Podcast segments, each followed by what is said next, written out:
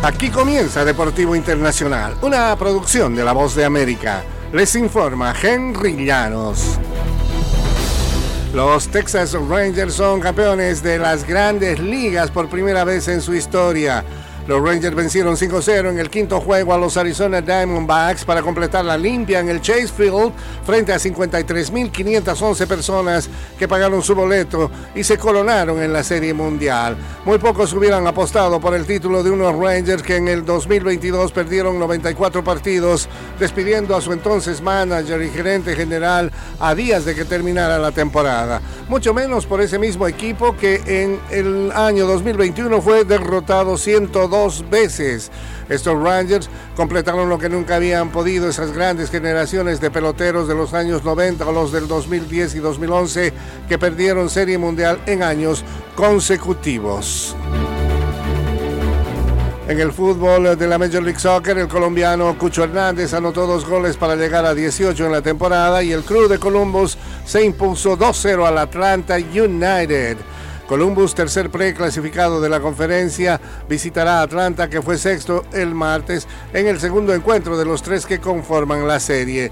El club marcha invicto en 16 juegos consecutivos como local dentro de las distintas competencias con 12 victorias ha ganado siete de sus últimos ocho partidos de playoff en casa con un empate. Seis de estas victorias han sido en forma consecutiva.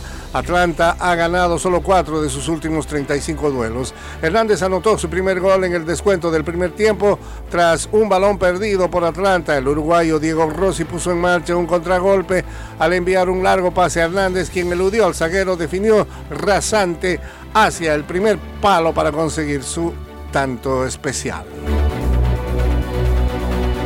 En el fútbol internacional, la UEFA ordenó que Serbia juegue a puerta cerrada su último partido como local en la eliminatoria para la Eurocopa de Naciones ante otra acusación contra sus seguidores por corear insultos contra los aficionados y jugadores de Montenegro.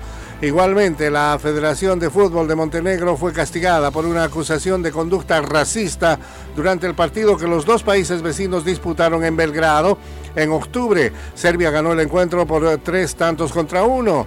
Las dos federaciones fueron castigadas por las mismas infracciones en marzo cuando se enfrentaron en Montenegro. Aquella vez los aficionados emitieron los mismos insultos étnicos. De acuerdo con la UEFA, Serbia deberá disputar su partido de eliminatoria sin el 19 de noviembre. Y hasta aquí, Deportivo Internacional de la Voz de América.